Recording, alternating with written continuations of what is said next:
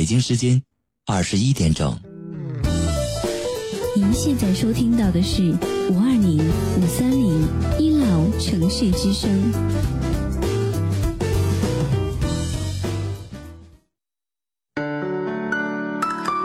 您现在收听到的是五二零五三零一楼城市之声。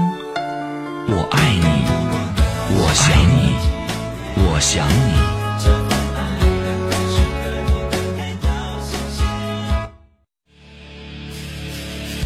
您正在收听的是五二零五三零一 love 城市之声，爱一直闪亮，梦想延续。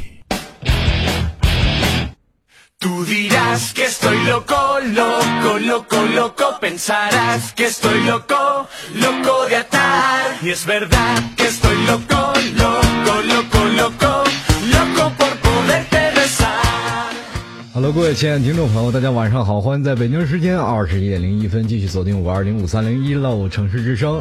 啊，接下来的一个小时继续是由老 T 携手班当导播阿飞飞为你送上来的吐槽二零一三，今天大家都准备好吐槽了吗？话说刚才是节目开始之前啊，这个雪狐说我像汪峰，眼瞎了，但是我觉得这件事儿不是贬义词，应该是褒义词，因为我没有汪峰好看，第二，我也没有汪峰有名气，我觉得这应该是一个褒义词。但是关键是他给送了多这么多礼物，我也就忍了。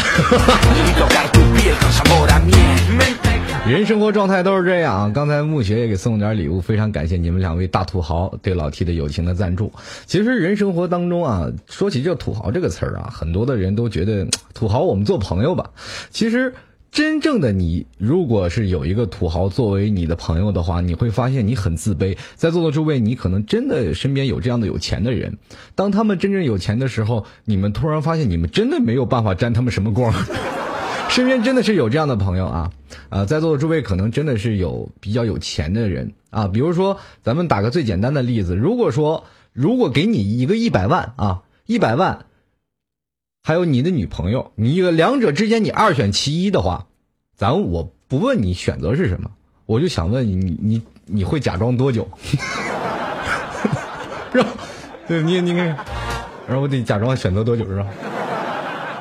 心里一个答案肯定就是是吧？一百万是吧？肯定不会选择女朋友。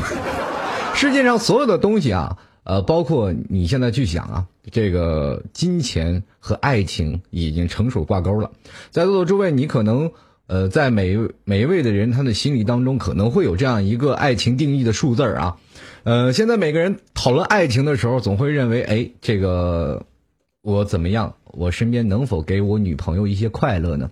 但是很多的女生她们会觉得，其实钱并不重要，关键你的前列腺好就行。但是这点也不重要啊，其实觉得最好的还是能够跟你在一起相濡以沫。但是说到这一点，有多少女生真的做到了？很多的人一直在想房子、车子，一直是他们为之奋斗的目标。现在把男人都快逼死了，但是很多的女生还依然选择这样的择偶标准。今天我跟一个朋友在聊天，他说：“你老提，你快帮我介绍个男朋友吧。”我说：“男的非常多，没有车没有房怎么样？哎呀，我还指望他包养我呢。”其实人生活的状态其实很简单啊，男人和女人在一起，我们从多少年前来开始看。繁衍生息是所有现在呃，包括我们现在大众人民一直走下来的一场啊、道路。在座的诸位，可能我们应该明白，现在一直在反三样东西，叫做黄赌毒啊，这个啊黄赌毒，大家都明白，黄就是嫖娼是吧？赌赌博。哎，还有一个毒就是吸食毒品，这是现在一直在严禁的三禁。但是说到这个黄啊，扫黄打非这件事儿，我就觉得国家有待牵妥。因为在座的诸位，你去想想啊，这个扫黄的这个任务啊，可能也都只是抓个现行。在座的诸位，你们有没有想到一个问题呀、就是是什么样的黄？所谓的黄啊，就是扫黄打非。啊，大家都明白，在哪个夜总会，在哪个桑拿房，在哪个洗头城，他没有这个问题，很多警察都去嫖娼，但是为什么他们抓不到？咱们去想一想啊，咱们所有的市民都知道的事情，比如说我们每个作为一个普通的市民，我们都知道这个地方有一个咱们传说中叫窑子啊，这是最古老的一个叫法。那么在最早的以前叫青楼，是吧？青楼说到这个地方的时候，很多的人啊，马上会想哦，哪个地方哪个地方有哪个地方那块？你说你个普通老百姓都知道，哪不知道吗？他们说扫黄打非，其实无非也就是个幌子而已，因为他们又知道，如果说要真正的抓起来的话，很多老爷们儿真的就完了。你这这，中国又是第二个印度，你 对不对？中国之所以强奸的这个犯罪率比较低啊，跟大家来说并不是很高啊，在相对于印度来说，这中国的已经是非常的低了。但是你去想一想啊，如果说警察如果真的要把这个黄打掉，是吧？那么对于中国人来说啊，很多的老爷们儿就会很痛苦。在座的诸位，你想想为什么是这样的？我跟大家来说一下，在很很早以前，其实我在讲这个东西是一个很健康的东西，大家不要去想歪了，不是提倡你们去嫖娼啊，这件事。你们首先要正视我所说的每一句话。我是在评论这件事情的时候，在吐槽这件事儿。你去想想，中国说句实话，光棍有很多，这件事儿。呃，不予置评的，就是因为有很多男人是一直是单身的状态，明白吗？单身的状态，很多的人啊，很多的人上大学的时候找着女朋友，索性就找个男人，是吧？这也就是说，为什么在近期基友遍地走这件事吧？很多啊，找不着女人，他们就选择了男人啊。突然发现跟男人他们有更多的话题啊，女人也没有那么矫情，也不需要那么多，两个人拉个手就一起度过了。啊，这也所谓说这个在学校可以把一个直男变成弯的，但是你看看现现在啊，这样的，比如说四十岁到五十岁这类的男人，大家可能会有想到他们的单身的生活吗？前段时间我看到一则新闻，给我非常大的震撼，就是说二十块钱一次的女人，这些女人大概只是四十四十来岁啊，四十多岁，在一个呃穷乡僻壤的一个小小筒子楼里。然后被警察给端了，非常可气。因为这为什么是这样呢？因为这很多的当地的光棍民工，他们没有办法去解决自己的生理需求，所以说才从那里来解决。而且他们是一直是单身的一个状态，他们没有车，没有房，没有钱，而且是地地道道的农民或者农民工等等这样。他们没有了这样的生活的状态，他们所以说才去选择这样。如果说真的断了他们后路，他们会不会出现一些更加奇葩的事儿呢？比如说啊，像犯罪率啊，这些都会有所上升。那么这件事儿，很多听众朋友可能会说：“老提我们都是年轻人，你给我提四五十岁的人有什么意义呢？”其实这是有意义的，有关联的，可以勾涉到我们现在年轻人的这一种思想范畴之内。你去想想，现在很多的小男生，他们没有女朋友是什么概念？所有女生他们没有女朋友是什么概念？为什么我说没女生没有女朋友啊？这件事是很值得推敲的，在座的诸位，你可以去想想，百分之八十的女性，她们都可以表示能达到双性恋的一种程度。呃，在座的诸位，你可能去想想一个非常简单的道理：你身边的女生，如果她们两个闺蜜走的时候，会不会手拉手？会不会手挽着手去溜达？对不对？这件事情很显而易见啊！逛商场的时候，两个闺蜜手拉着手去逛商场，对不对？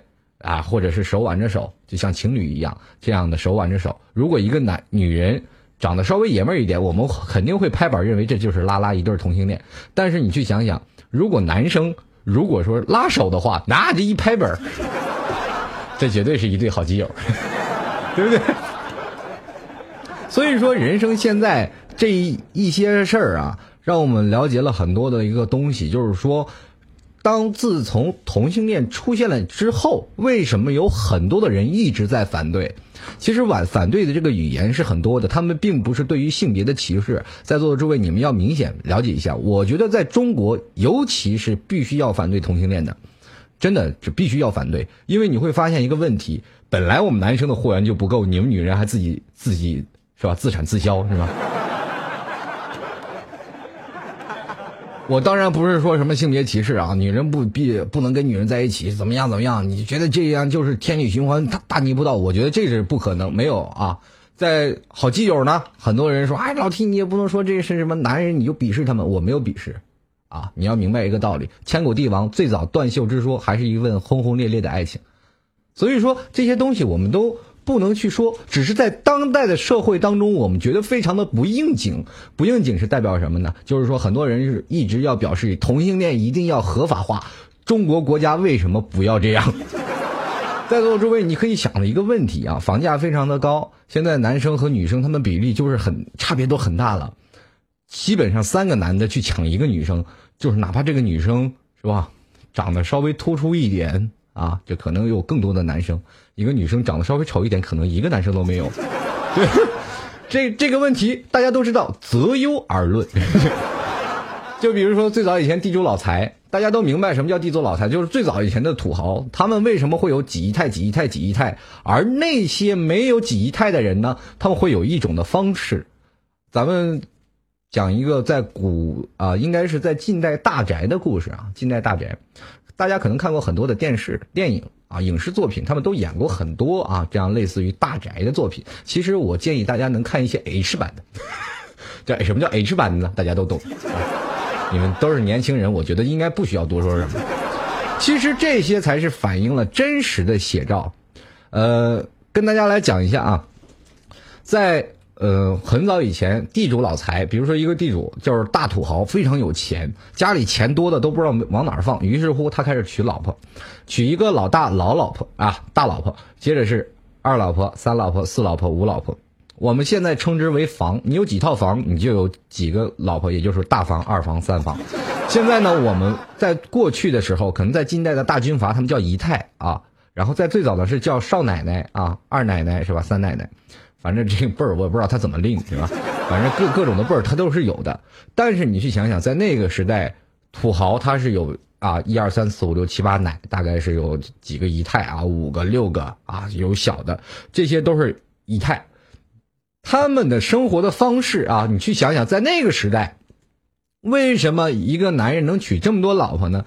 那是跟那段时间不和平的关系有有一定的正比。因为那阵时候，很多的男人他没有老婆，为什么呢？他们上前线打仗了，可能今天提着脑袋，明天就是吧，脑袋就落地了。所以说，他们就是拎着脑袋干活，吃屎啊吃皇粮的。那段时间吃不饱喝不饱，男人要不然你贼有钱，要不然你就去打仗。只有两条出路。接着呢，这些打仗的男人可能会，是吧，死的比较多。所以说那段时间，呃，男人生男人啊，生男孩为什么会被称之为英雄的妈妈？因为男孩是要当兵打仗，是贡献国家的。所以说呢，啊，英雄妈妈，在那段时间，一个地主老财娶那么多女人，完全是因为，是吧？咱们拿它当做一场。呃，货物来比较就属于通货膨胀了，就是女的特别多，你没办法，就要不然他不跟地主老财这些女的就饿死，要不然你选择私奔，两个人又是苦命的鸳鸯，结果男的还是被拉拉去打仗，女的成了寡妇，我说很惨啊，那段时间很惨。那么你去想想，这如果说这一个地主老财找了这些的少奶奶们啊，他们有了这些的，他们又过上了很幸福的生活，很开心的生活，这样的生活的状态，他们会选择啊很安稳。但是你去换另一种思维方式去想想，就回到了我曾经跟你说为什么要去看 H 版的 H 版，你就会发现他们在这里有很多的管家和下人。那么这些下人是不能有老婆的，也可能有是有老婆的，但是有老婆的太少了，因为他们没有钱，所以只能在大户人家给人当下人当管家。但是他们能满足自己的需求，就是因为有同样有女人，因为这些女下人啊，就是比如打杂的女下人。或者是是吧，少奶奶通个奸什么的，这这件事是有的。所以说，这个自产自销，内外所需，它是个循环，它是能循环过来的。那么到了现代来说，我们在民国出立之后，所有的国家都愿意让你一夫一妻制了。那一夫一妻制，当时有很多人会反对啊，就是说必须要有一夫一妻制，一个男人要有一个女人。那么，当有一个男人有一个女人的时候，我们会发现，同样是出现在现在的情况下，也就是又是择优而论了。在座的诸位，你可以去想一想，为什么叫择优而论呢？一个有钱的人，他可以选择更好的，比如说有文化、有素养，是吧？而且长得漂亮的，身高也高的，拉出去肯定很拉风，穿着穿着打扮一穿着就跟模特、跟明星似的，这样是择优而论。那么有的时候你去看看很多的，包括影视明星，他们嫁给的人。很多都是，要不然就是企业老总，要不然等等，这就是良禽择木而栖。那么你见哪个明星嫁给一穷屌丝，天天跟人要饭去？不可能，对不对？所以说，你说癞蛤蟆想吃天鹅肉这事儿，在中国还真的不太能够成立，对不对？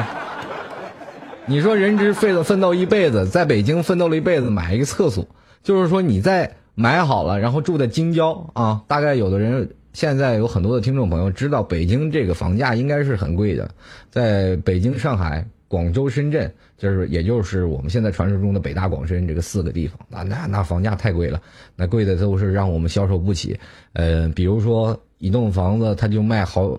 是吧？一平米就是好几万，那么在座的诸位，你去想想，我们现在的工资水平是多少？啊，很多人在北京一直苦不堪言。我一一直在想一个问题啊，就是说在北京过得那么苦，在大城市过得那么苦，为什么你还要在北京还一直在奋斗呢？很多人说北京有充满了机会，但是你去想想，那么多人都涌涌向北京了，是工作需求量特别大。但是你去想想，你一月拿着六千块钱的工资，住着两千块钱一平米的住房，你在奋斗着什么呢？很多人在去想。最两千块钱属于最低标准的一种住房了，那那那房子已经是啊，应该是两千块钱不是很好的房子，只是一个趴趴房，但是在那里一直为之奋斗着。很多人一直在想，其实在北京住宿的时候，他们有很多的一个团体生活。当真正的突然发现了来了又走，走了又来，结果从北京出来以后，他们什么都没有带走，把所有的东西都留在了北京，包括他的爱。这个时候，他们应该怀念自己，应该是怎么办？有很多的人是因为在北京找不着对象，所以才回去的。呃，这件事情真的是很现实。你在大城市当中，你去找女朋友，完全不如摇一摇来的实惠。真的，摇一摇也就一百来块钱开个房就好了。所以说，很多人选择了用。快餐的形式来解决自己的生理需求，也就是爱的需求。很多人在大城市当中非常的空虚啊！我想在座的每一位听众朋友可能也经历过这个时段。就比如说，在一些大的城市，非常的空虚，自己没有男朋友或者自己也没有女朋友，这段时间希望找一个人爱护，并不是说指望是要发生在床上那点事儿，对不对？并不是是这样的，而是想寻求一个心理的安慰。比如说，有的人会说什么“没事别来烦我，有事床上说”，对吧？有事儿你床上说，为什么枕头语才是人们当中所有最开心的一件事情？其实一个女人，你打动一个女人，她并不需要太多的，但是他明知你说的甜言蜜语都是在假的，但是他仍然能够欣然接受，这就是一个男人的魅力。一个男人要懂得骗女人，太实诚的男人永远都是被落在身后的。为什么这么说？一个男人，比如说爱说实话，哎呀，平时跟这女人愿意以什么以心交谈。比如说，哦，你说实话吧，真的，这女生在问你啊，就是你说实话，没事，我不生气。哎呀，你就把他一堆缺点全说出来，你说这女的会喜欢你吗？所以说，这个男人永远不招人待见，但是他会拿你当一面镜子。就是说，比如说这个女生想改变自己了，想从别的地方找到一个男朋友，她想改变怎么办？找你。你把他的缺点找来，他对你一生气走了，他不会选你的，永远都不会选你的。所以说这件事儿就是说，你就是一面镜子，没有办法。很多人会自己认为啊，她是我闺蜜，我跟这女的铁的都不行了，人一直拿你当傻子，还乐呵呵的在那给人说话。所以说，一个男人不能太实诚，你永远要学会骗女人。因为女人比你要精明很多，我们明白一点，就是说，一个男人在骗一个女人，女人往往能知道他是在骗她的。这件事情我跟大家来说一下，因为女人的智商要比男人要高，你不要认为女人傻里吧唧的。但是你去想想，养只猫和养条狗，它们的区别在哪里？因为养只猫的时候，猫喜欢搭理你了，就跑到你怀里蹭一蹭，是吧？永远是它会享受你去。是吧？捏它脸的时候，它永远特别享受的在那捏，它不想让你捏了，你你抓你都抓不着。但是狗呢就是这样的，你一开门，它永远嘣儿嘣儿嘣儿就跑过来了。所以说，男人是吧？咱们我这是不是骂人啊？这不是骂人，咱们拿个爱情当中的一个爱情场上，咱们作为比喻，狗是男人，猫是女人，猫狗大战横年。不断啊！你看猫和狗，他们俩在一起永远是打仗的。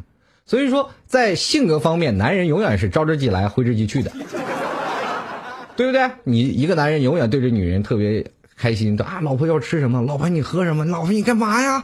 哎呀，这这猫就生气了，它不理你了，你呀跑过去，你说你不干嘛生气啊？干嘛生气啊？是吧？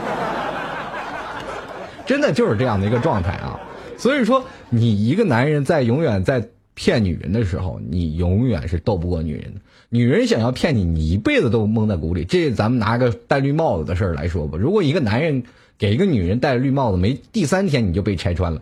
闻着他这个女人天生就跟柯南似的，是长大版的柯南，天天一闻味儿就知道你可能是在哪哪儿了。是一掏手机是吧？一翻手机，二二闹你的什么？只要有一丝丝的线索，在座的诸位，你要知道，曾经有这么一个笑话，你有没有听说过？一个男人因为怕老婆发现他身上有长头发，所以说把自己留了一一头乌黑亮丽的头发。当他老婆发现身上有一丝长头发的时候，他会很骄傲的跟他老婆说：“这是我自己的头发。”所以说，人生活当中，男人在不断的在逃避这些现实的时候，你往往要花很多的精力去骗这个女生。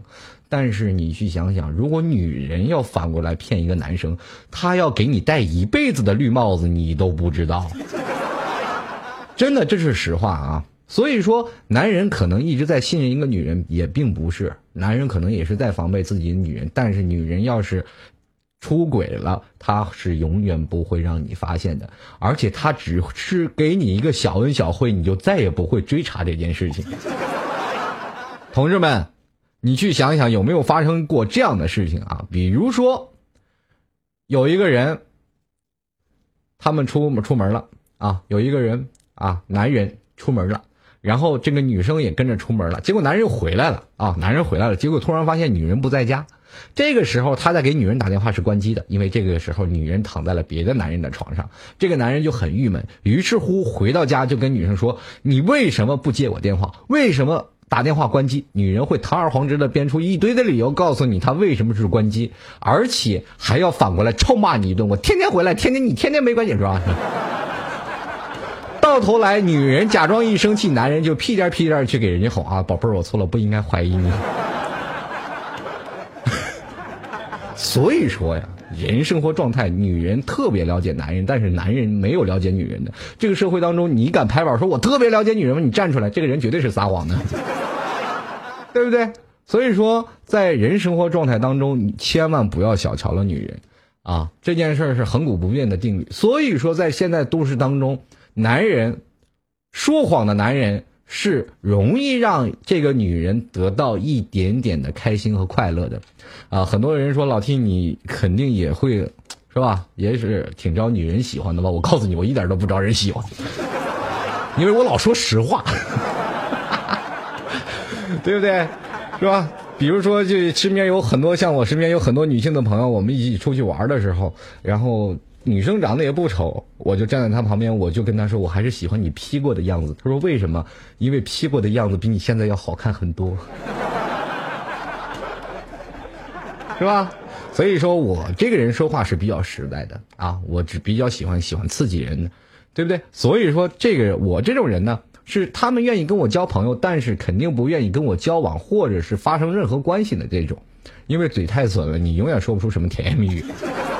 只能让这个女人打心里会防备你。哎呀，这小子又来了，又要说我了，我得躲着他。所以说，我会给人一种害怕的心理。在座的诸位，你如果要想真的享受，比如说很多人享受什么一夜情啊啊快乐啊，其实女人不傻，她跟你跟她聊天的时候，她完全取决于跟你在一起。会不会开心这样的一个阶段？你要明白一点啊，就是说女人和男人发生的关系完全是两种观念。也就是说，男人可以和任何女人发生任何关系，女人是只喜欢他看对眼的男人，他才会跟他发生一些关系。所以说，当男人要哄女人的时候，就一定要让她觉得开心和快乐。所以说，现在女人很多都是宁缺毋滥的。在座的诸位，你可以去想想，为什么我们现在很多男人一直找不着女朋友？为什么那些女人一直能坚守着自己不找男朋友这件事儿，一直哪怕顶着父母的压力也不去找男朋友？因为女生的想法就是宁缺毋滥，因为她知道现在的社会资源太多，只要她所需要，只需要摇一摇，基本就这个全部搞定了。至少有八个男的跟她打招呼，你信不信？这个社会就是这个道理。如果一个女人她单身了很久，大概一年两年，咱们往多了说，说六年，她还没有结婚，她其实一直在等待她那位白马王子。但是你要明白，现实社会当中，别说白马王子了，骑驴的唐僧你都找不着。但但是那没办法，女人就是一种坚持，一直要等待着这个男人，但是中间她会有空缺，她会有失落，是吧？会有一些孤独、寂寞、冷的时候，这个时候她就需要一个男人的安慰。这个时候呢，她就有选择权，选择权在她的手机上，啪啪一摇，有七个男生加她，哪个男生说话嘴甜，她就跟谁走。一天聊完，第二天不会再联系，因为她也知道，在微信摇一摇的这些男生不能信任。当然了，微信那边的男生他也愿意说，这样的女生我不能交。所以说，这样就产生了一个非常默契的关系。我们在床上只说甜言蜜语，从来不扯现实生活当当中的一些烦心事儿，对不对？这就是成为了现实当中了，所有的女人有一个感情的寄托，有一个所谓，也就传说中的不是备胎了，那也就就是千斤顶。为什么叫千斤顶呢？就是说换备胎的时候把千斤顶支上，等到不需要了，把备胎换上了，再把你千斤顶拿下来。哎，这就是现在这个社会当中啊，所以说现在微信到处都是很多的男人一直在摇，一直在摇，其实他们无非是在摇一种撞大运的情形。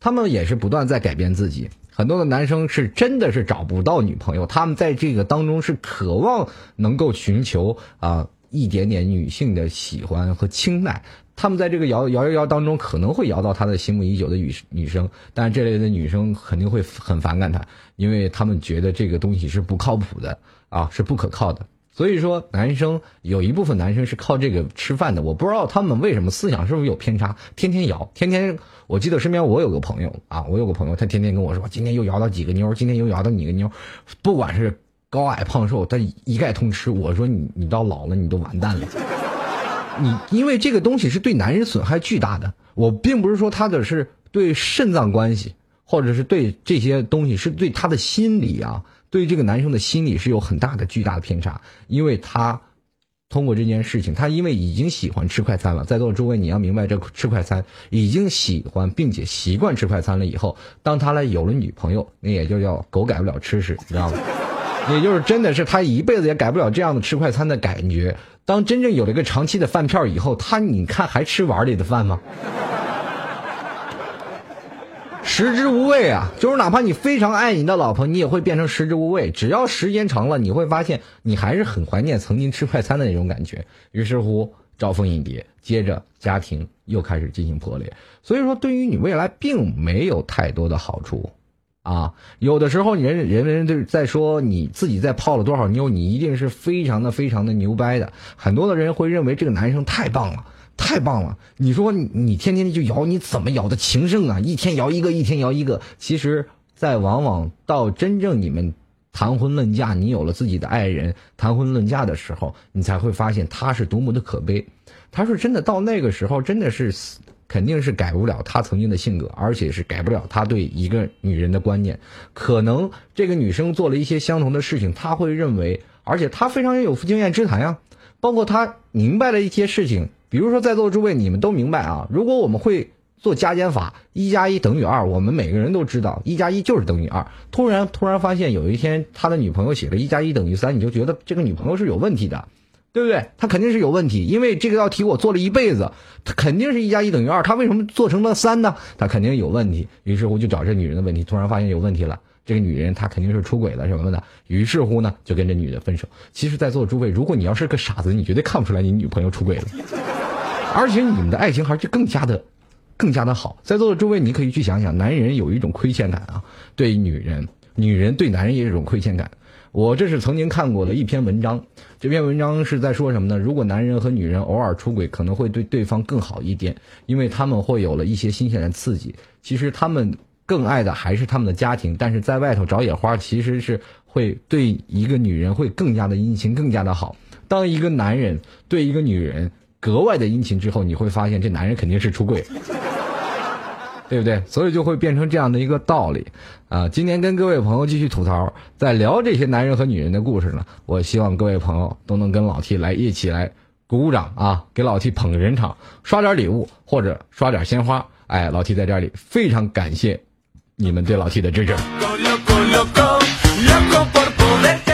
同样呢，今天我看到很多听众朋友啊，跟老 T 来一起来探讨这些事儿的时候，还给老 T 刷了很多的月票啊，在这里非常感谢各位。如果喜欢的呢，啊多送点小礼物啊，谢谢。然后当然了，很多听众朋友一直摆出一副很明白的姿势，说老 T 你说的太对了，你肯定出过轨，要不然你没出过轨，你就不知道他是对的还是错的。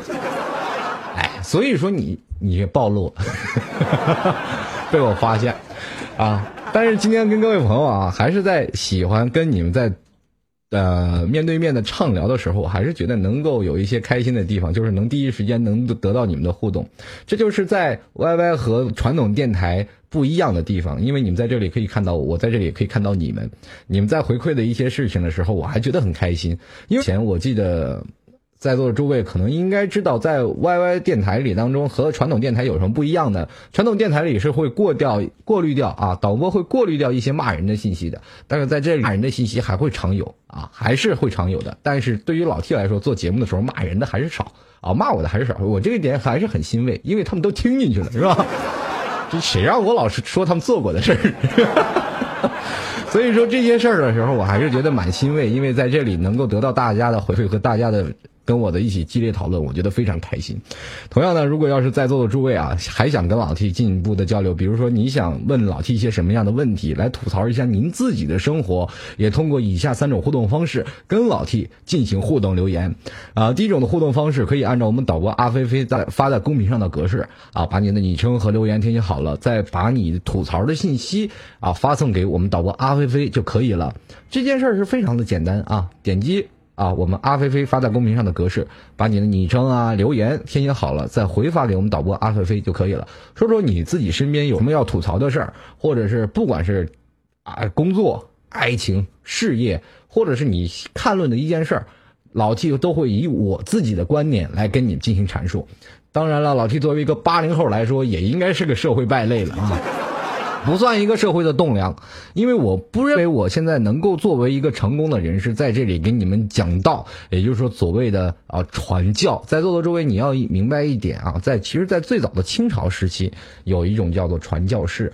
这类的人非常的厉害。那段时间，中国没有信耶稣，没有信天主的，但是他把这个教传到了中国。中国的佛教呢，传到了国外的时候，还是寥寥数几的，因为他们国外可能对于中国的佛教知识呢，也就仅存于《西游记》当中的如来佛祖。那么我们去想想啊，其实对于国外的传教士来到中国，国外的是吧？当然了，我们中国也有传统的传到国外的一个传教士，那就是达赖喇嘛嘛，是吧？吧？传到国外去了，是吧？这点这点事儿，咱是说不予置评的啊。这件事儿我就说的太多了，啊，这是国家的政治的东西啊，那我就不得不予评论了。其实，作为我现在按照我自己的个性观点来评论现在的年轻人，其实今天在跟一个朋友在聊天的时候，他们在说现在听节目的有很多的中学生。啊，他对中学生的想法是比较偏激的，他会认为现在中学生可能会跟我们说话有些代沟，啊，这个沟还是蛮深的，因为我们会发现对方会不太理解。我觉得这点问题应该不是问题啊。如果你要跟现在的年轻人，确实是你有没有什么太多话可聊的，因为你突然发现他们的世界观和我们的世界观完全不一样。我们八零后曾经也被人骂过，我们是自私的一代，我们往往会为自私来做出很多让我们无法取闹的事情，因为我们这代多数都是单亲单啊一个人走过来的。为什么说一个人走过来的？就是因为我们的哥哥姐姐或者弟弟妹妹都被计划生育所扼杀了，呃，这个扼杀在了娘胎当中啊，这确实是医生也是做了荼毒的杀手啊。但是我们不管怎么说，我现在也是一个。啊，独苗啊，也就是说，在家里就独生子。我们独生子女越来越多了，突然发现父母对我们的溺爱也越来越多了。我曾经在想，我的父母他们是怎么过来的？我在听我姥姥给我讲述他们带孩子的故事的时候，我就觉得特别欣慰，因为我知道我身边的很多的同学他们都结婚生子了，而且生了孩子，他不是百般呵护，喝了牛奶都不行，喝这个也不行，反正必须要好好喝。我就问问我姥姥，我说你是怎么带我妈妈他们这一代？我姥姥生了七个，啊，包括啊，他们生了七个，大概是呃是三个男的，四个女的，啊，也包括我舅舅啊，舅舅就有三个舅舅，接着有这个我妈是排在老四的，啊，这个老四啊，接着就是什么妹妹。啊，这个姐姐啊，姐姐，她我妈是属于女的，女的当中最小的一个。那个时间段，你去想想啊，这个他们是怎么带的？然后我就问了我妈和我姥姥，他们说是怎么带的呢？就是老大带老二，老二带老三，这个老三带老二，长兄如父啊。这个件事儿跟大家来说一下，为什么说长兄如父呢？就是因为老大要带孩子，这件事你去想想有多苦吧你。再多，你去想想啊，这件事儿啊，现在对于我们来说，可能若干年以后，我们的孩子。出生的时候，他会问你为什么别人有舅舅，我们没舅舅啊？这件事儿，你就应该说这是曾经共产党的策略，叫做计划生育，已经把他们都杀在了娘胎当中啊！所以说，在座的诸位啊。不管怎么样，我还是想要跟各位朋友来说说，我们以后一个人会越来越孤独，但是我们应该要建立好良好的这个交际圈。等一下我会跟各位朋友来说，一个人的生活该怎么度过。同样呢，如果你还要有槽槽要跟吐槽的话，跟老 T 要吐槽的话，也可以加入到老 T 的微信公共平台。现在你就可以拿起了你的手机啊，打开微信，告诉你老 T 的微信的公共平台的账号，呃，给大家。嗯，大概三十秒的时间，你们把这个微信公共啊，微信的平台的啊，这个微信打开，我给大家告诉你们要加哪个账号为好友，对这个微信去说话就可以了。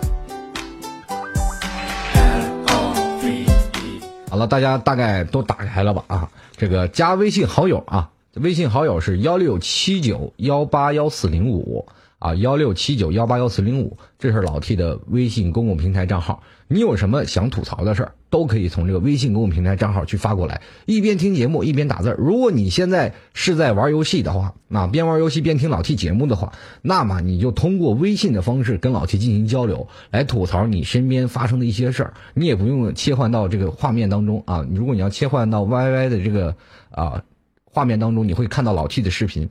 你看到我的视频的时候，可能你会后悔，对不对？关键咱长得太帅，是不是？这 啊，所以说啊，这个是幺六七九幺八幺四零五啊，微信公共平台账号幺六七九。幺八幺四零五，直接通过微信公共平台跟老 T 进行交流就可以了。来，直接说一说你身边发生的一些吐槽的事儿啊，进行交流互动。我们看到微信公共平台现在有几条信息已经传递过来啊。同样呢，我们来继续来观看一下。这个听众朋友都发来了什么样的留言？首先呢，我们来看一下啊，这个叫做小王子的听众朋友啊，这个昨天就跟我来说了一些很多的问题啊，就比如说这个让我解读这些，让我解读这些，然后还跟我说了这个说啊，这个我分析的很贴切啊，也非常感谢这位听众朋友。那么这个小王子呢，就跟我说了，就是二十岁的女孩什么都有，二十岁的男孩什么都没有，这个四十岁的男人什么都有，四句话就是很错误的。我告诉你。二十岁的男孩有什么呢？你刚才说你二十岁的男孩什么都没有，二十岁的女孩什么都有，我怎么就这么不信呢？二十岁的女孩她有什么呀？无非有胸脯，对吧？有个脸蛋儿。那你那些没胸脯没脸蛋儿呢？你让他们死去，对不对？这件事这句话本来就是一句诟病啊。我们继续来说啊，这个二十岁男孩什么都没有，我也不一定。那些富二代可是什么都有的，我觉得早早有这些东西啊，并不一定就是好的，对不对？因为他们自立比较晚。如果说真的说你在二十岁拥有了所有的一切，你会发现这个社会很长，你会很难去奋斗。当你真正的到四十岁什么都没有的时候，你突然发现你现在的心智，包括你的心态，所有的东西都会丧失。当你说到一个女人四十岁什么都没有的时候，我觉得这句话是最不公平的，因为你会发现，女人四十岁的时候，恰恰有她的家庭，有她的孩子，有她的老公。这件事情，这段事情完全取决于他们出不出轨的问题。所以说，我们这个东西要一定有前提。二十岁有什么？二十岁谁都没有，我们一没有事业，二没有家庭。到了四十岁的时候，谁都有，我们都有事业，都有家庭，都有孩子，看谁来去维护的好而已，而并不是把他们拆分到一个个体。我觉得男人和女人天生就是组合，对不对？人们都说了，男人和女人一定要结合嘛，是吧？新婚洞房花烛夜。金榜题名时，为什么会把他在人生四大喜当中排列排列第一呢？我觉得这件事儿啊，本身男人和女人交织在一起就是全世界最幸福的事。如果你要到四十岁你还能维持着幸福，那么说明你这个人应该是很开心很快乐的，并不是什么都没有，因为你什么都有了，不一定有车有房那些物质就是没有。我告诉你，人只要有了家庭，他的心就是满的，满了以后他不觉得空虚。坐着摇椅慢慢聊，这才是最幸福的事。如果你觉得有的时候咱们年轻人感情比较偏执啊，就认为爱情可能不是真的，爱情可能永远在我们现代人来说，如果没有钱了，这个女的会随时离你而去；如果你没有钱，这个女的会天天说你这怎么没那么没本事，天天天没有给她开心和快乐。但是如果要是这样的女生跟你说这些话的时候，我认为早离开为妙。因为你会发现，一个单纯追持追求物质的一个女生，他对你来说，爱情能占多少比例？其实有人说一半一半，我觉得可能还连一半都不到。所以说，当你一个女人提出这样的问题的时候，一个男人你该为之奋斗吧？他应该提醒你，男人应该奋斗。可是你去想想，这社会一个男人他奋斗了百分之百，他有百分之二的成功几率吗？太难了。现在在这个社会当中，你知道一个男人在摸爬滚打，想要真正独立。成为一个有钱的人的时候，他要付出很多很多很多努力的。当他真正的当努力那块快要崩溃的时候，他跳楼了。一个女人，她会选择再嫁一个男人。你就是把孟姜女放到现在，她也不会哭倒长城的。真的就是这样的一个道理。因为现在由于物质的观念比较的升华，导致于我们的爱情可能看待的并不是这样。我们看待的爱情的本质应该是什么样的呢？一个家庭小康是最重要的保障之一，跟你在一起不能饿肚子，因为在座的诸位可能都知道，现在你要是说饿肚子太难了，每个人的工作最起码是温饱，对不对？但是你去想想，你如果要是觉得对于爱情有所质疑的话，四十岁你认为什么都没有的话，你去问问马公园上那些老头老太太，他们真的很幸福。我真的可以看到，我在马路上看到一个老太太骑着那种电动的轮椅，推着一个老头儿，我觉得太拉风了。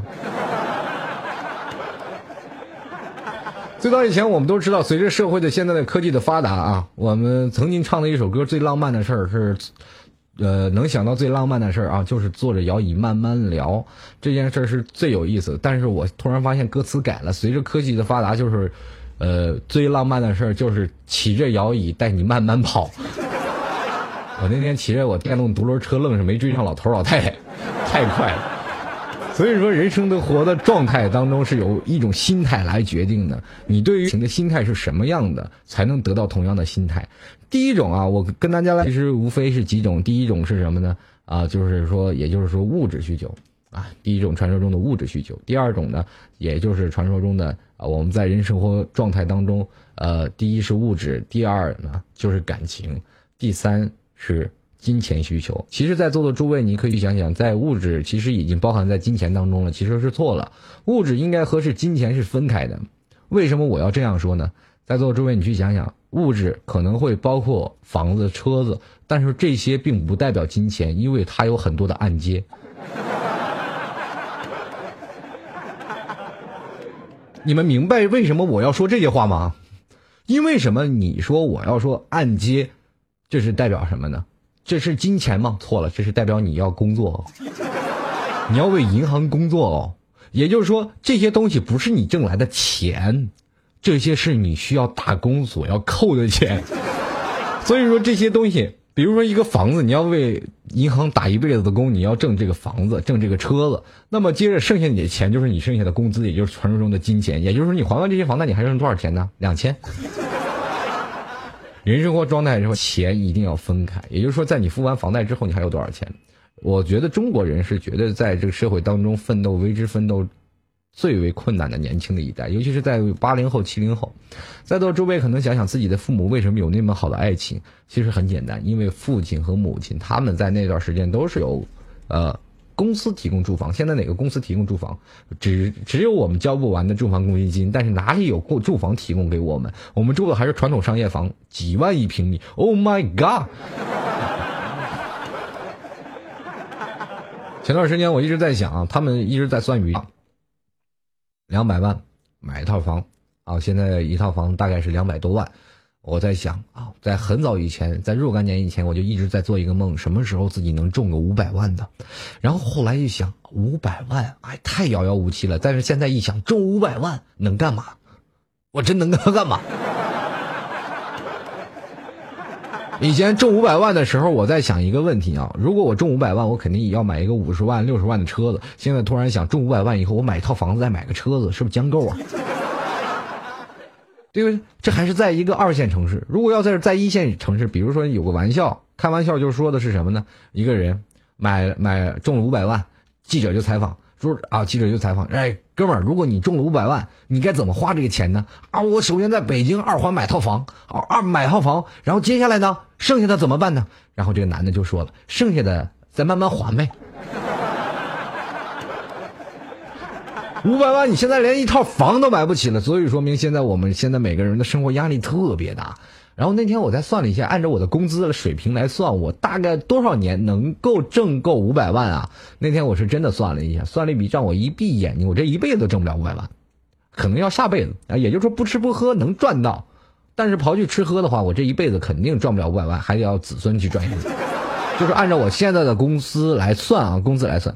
那么结果之后呢，我现在又开始算了另另一笔账啊，就是说现在的话，我要是一辈子赚不到五百万，但是我那段时间一直保持在我最早以前的工资上来算啊，一月两千块钱。后来呢，我又开始可能涨工资了，我又开始算自己以后能挣多少钱呢？挣五百万又得花多长时间呢？突然发现这辈子够了，这辈子能够赚五百万了啊，这个。按照现在来说，我这一辈子可能能赚个五百万了。但是，一想想房价多少钱？两百万。这也就是说，这又换了笔账，我花一辈子时间就买一套房。最可气的就是这套房子，也就是使用年限，也就是到我死那天。所以说，人生活状态当中完完全有很多的事儿是不尽其然，你就会觉得你活得特别开心的，没有。你不要认为你四十岁什么都没有，其实你真的到一辈子，当你到老了，当你到土里的时候，你才发现你什么都没有。啊！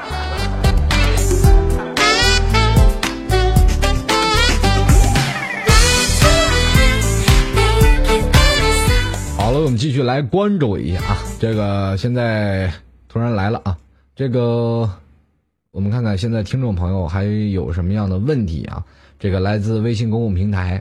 呃，有位这个张志强的朋友啊，发微信跟老 T 说了，说是这个 T 哥好啊，我今天是第一次听你吐槽啊，这个也谢谢你啊，也谢谢在座的每一位第一 T 第一次啊听老 T 吐槽的听众朋友，还能依然留在五二零五三零啊，听老 T 在在这儿给你吐槽二零一三，我觉得这件是一件很开心的事儿啊，有了第一次，你就有第二次，是吧？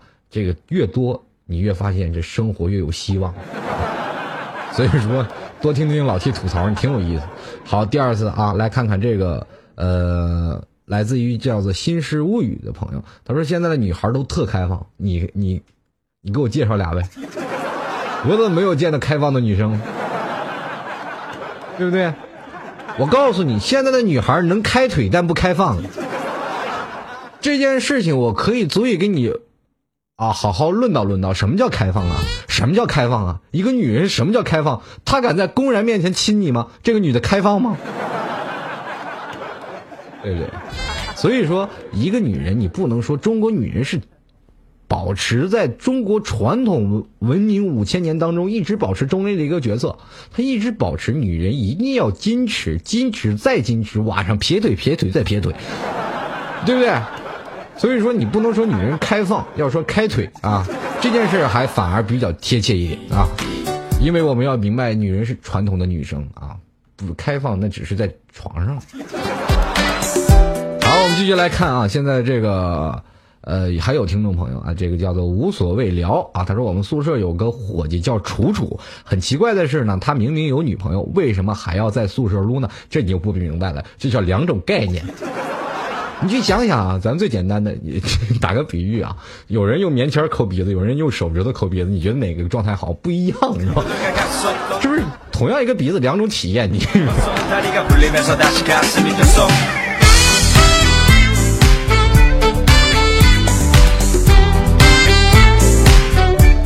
然后我们继续来看啊，这个叫做“爱是什么”？这位听众朋友说，那一年我们带着期望来到这里，这一年我们迷茫，为了房子，为了事业，为了其他，突然发现我们的生活在病态当中啊。而后呢，就觉得还好，九零后紧紧跟着咱呢，好吧，这样子也不错。我怎么发现你这个死了有点垫背的，找个垫背的感觉？这人生活中，我突然发现了，你说这件事儿的时候，这为什么我就掉下来了？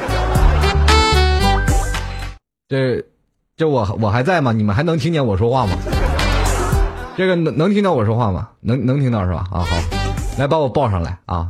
这个突然发现这个皇马就是好，这个不管怎么样它是掉不下去。这个人生活状态在这儿就是一个本能啊，就是皇马就是不是掉下去了，我照样还能聊是吧？好了，继续来聊啊！这刚才发生了一个非这个非法的劫持事件啊。这个不知道谁把我们全都给扔下去了，这件事儿咱们就不予置评啊！是谁是谁在给俺们穿小鞋？咱们不不明白啊。这个好了，刚才刚才是一不小心，一不小心，但是咱们要了解一件事情，谁都有失误的时候，是吧？就是常在河边走，哪有不湿鞋？但是今天还能保持节目正常播出，大家就应该值得欣慰，不要去勾勾那些事情，没有必要。刚才谁抱抱下去了啊？这个。这个这这这这这咱们秋后算账啊！好了，开句玩笑，开句玩笑啊！这个继续啊，咱们在还聊那件事啊，还刚才就在聊那件事。刚才这个男男生啊，一直说还有九零后跟着咱，我觉得这件事啊，迷茫不仅仅是我们啊，九零后也在。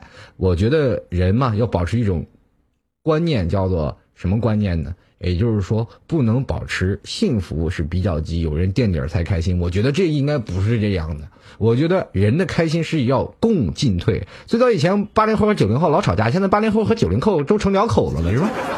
没办法呀。最早以前八零后骂九零后脑残的时候，你知道吗？八零后一直在骂九零后脑残，九零后一直骂八零后是神经病。这段时间八零后九零后在打架的时候，我都不敢说话，在节目面前我都不敢提九零后，一提九零后，哇，他妈屏幕都炸了，天天就骂我。你要是八零后，你就说我们九零后这件事情的时候，我都不予置评。我说等到你们嫁给我们八零后的时候再说，对不对？你看老夫少妻嘛，就等你娶个九零后的媳妇儿，你慢慢收拾她呗，这多大个事儿，对不对？当然了。同样的道理，九零后嫁给你的时候，是吧？九零后嫁给你的时候，他也会收拾你啊，小样我整不死你，对不对？所以说这段时间我们不予置评啊。这也就是传说中的秋后算账，八零后、九零后都攒着呢。这，你不要说有九零后跟着咱啊，我觉得这件事情咱得跟着九零后走，因为你突然发现你在这个社会当中，你还真不如九零后穿的潇洒。我去咱们继续来看啊，这个继续啊，还有听众朋友发来很多的微信啊，微信公共平台账号是幺六七九幺八幺四零五，喜欢跟老 T 在聊的时候呢，欢迎来到这个呃幺六七九幺八幺四零五啊，跟老 T 在微信公共平台上继续来啊交流。这刚才我在一直聊聊天的时候，有很多听众朋友在公屏上就发来强烈的热议啊，九零后怎么样啊？他特别好啊，有媳妇儿没有媳妇儿啊？我觉得这些人都是吃饱了撑的，你知道吗？你说你们自己天天跪着搓衣板，你还在这里评评论老 T，你这个意思是吧？但是我觉得你们这些人还是很很可爱的一些人啊。这个有很多的人一直在想，这个娶九零后的时候默默流眼泪听着老 T 的这这些人呢，我觉得应该是很好的啊。如果要是你身边有九零后的老婆呢，请一定要慎重，不要婆知道你在听老 T 的节目，也千万不要让你老婆喜欢上老 T 的节目，因为你突突然会发现你老婆整你又有新招。因为我老是在讲一些男人的是吧，一些做的事情啊，因为我不是女人，我不了解女人的生活状态啊，所以说我只能给的女人说着现在男人该做的一些事儿。有很多的听众朋友在跟老 T 来讲一讲述一些事情的时候，一直在说老 T 啊，你一直在评论我们女人，我就觉得你是错误的，你对我们女性的看法是有偏执的。告诉你，如果要是凡是有理智的女人，她就会一直坚持听我的节目，然后整她的老公，因为她知道了，在男人眼里的女人是什么样的，女人都是很现实的，是不是？女人可以改观，我不现实。他没有房子，我可以跟他一起奋斗。但是这个男人要出轨，你看我整不死他，对不对？所以说，有的人呢，这个理性的女人，她就愿意听老 T 的节目，因为我在现实当中，我会有一些小小的问题，在问这些女性，你们的现实生活是怎么样的？怎么整老公的？哎，他们会说出来给我一个反馈，我觉得我说的是对的。啊，所以说这个刚才这有一位叫做什么叫热血赤壁青丘的朋友，他说我和我的九零后女友一起听，你完蛋了，你真完蛋了啊！说到这个手机来听这件事儿的时候，我特有意思啊。这个现现实版的一个朋友跟我讲述了他的故事，说是他在上课的时候，啊，大家都知道成人教育啊，成人教育是吧？在上课的时候呢，这个可能在读那些夜大看黄片儿啊。拿部手机，大家都知道现在手机出来了，咱们上课也可以看片啊，看黄片这个时候在看黄片的时候，很多人都是记忆犹新的，是吧？你戴着耳机一起看，结果他那可怜的朋友啊，就看到了他在看黄片于是乎就偷偷的凑到他的手机面前，把他的耳机拔下来。所以说呢，跟各位朋友在聊聊天的时候，也是要注意您的耳机的线啊。如果你在看一个电影的时候，也是千万要小心有人拔你耳机啊，这件事情会造成一些不大不小的影响啊。再见。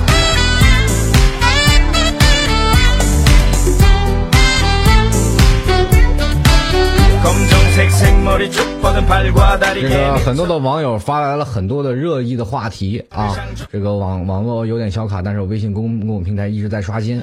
刚才我啊扫了一眼啊，看到有一个听友是这么问我的一个问题，说你是怎么看待网恋的？我觉得网恋是一件很现实的事情，我们又都应该与时俱进啊。你大家要明白一点啊，就是说现在的网恋的一个状态是其实是很好的，我们已经把它妖魔化了。在座的诸位，你有没有发现，所有的人都看到了网恋的坏处，但你有没有看到网恋的好处呢？因为网恋会让我们觉得更加的真实，更加的可靠。很多人说老听你网恋是虚幻的，怎么是真实？你知道什么叫做网上说真话，现实说假话吗？对不对？你在认识这个人的时候，你一直是一直以真诚的讲述你自己不可能的事情，所以说他才会有身上有一种很吸引的你的东西在一起。当你们真正从现从网络走到了现实，你才会发现有一种莫名其妙的感觉。哎，你说网恋不可靠，网恋是很多的人一直不可逾越的话题。我怎么发现你那那么可耻？网恋哪儿可耻了？网恋是多开心的事儿。在座的诸位，谁拍拍胸脯说没有网恋过？只要你跟在网上的时候，你哪见哪个女人说话心心心不心动的？在座的诸位，给你给你说一件很奇怪的事儿，就老 T 做主播的时候，也是因为喜欢一个女主播才做主播的。我跟你说，对不对？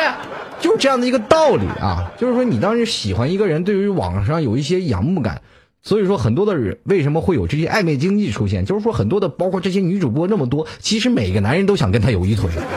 所以才给他刷花刷礼物，你知道这这样的时候，这么多人，我跟你说，如果你认为在座的诸位啊，咱们扪心自问，世界上论谁对谁错，我们可以用这样的一个方法测试。如果全世界啊，你第一个人你认为他是错的，好吧，他可能是错的；第二个人你还认为他是错的，哎，没准儿，因为这个概率很低。如果十个人他都你都认为是他们错了，我觉得这不对了。你得看看你自己是不是你自己错了。这所有人都在网恋，就你一个人傻不愣登的人认为网恋是很可耻的，你就被社会抛到了后头了，顽固不化的糟老头了。哎，人生活状态你要明白一点，网恋其实是很微妙的，只不过多了一些骗子出现，多了一些败类出现。男人当中，现实当中有多少败类？多了。你光看到你现实当中，你说现实当中败类就是正常的，网络当中败类就不正常的，那不可能啊！网络当中自然有败类，是吧？现实当中也有败类，那这些败类转移到网上，那也是很可能嘛，撞大运嘛，谁碰到对的，哎，谁就是谁。好了，这个今天啊，这个还有很多的微信的话题啊，我看到很多。啊，比如说这个有很多的人啊，这个叫爱是什么跟我说了，非常感谢老 T 居然在啊直播咱的内容，非常感谢啊，感谢 CCTV WTV 啊，这个但是你不要说 WC 就行。然后这个反正不管怎么样啊，这位叫 Soul 的听众朋友非常感谢啊，同样也非常感谢这么多听众朋友给老 T 发来热心留言啊，希望在明天的节目当中还依然能看到你们的出现。那么今天这个节目啊已经接近尾声，时间过得特别快啊，二十二点整，非常感谢我们今天的值班。还有我们的导播，同样也是感谢这些聆听老 T 的听众朋友。如果喜欢老 T 的呢，就点击我们现在的吐槽二零一三直播时通知我啊，希望多多关注一下。那明天晚上二十一点，老 T 依然与您相遇在五二零五三零，不见不散。接下来继续是由拐哥为你送上来的城市夜航，希望各位朋友不要走开，我们五二零五三零依然会有更多的精彩来送给你。等一下，如果要喜欢老 T 的，也可以关注一下，下面有个。T 家军啊，可以去 T 家军啊，下面人气粉丝窝跟老铁来继续来聊聊天我们明天再见，各位朋友，拜拜。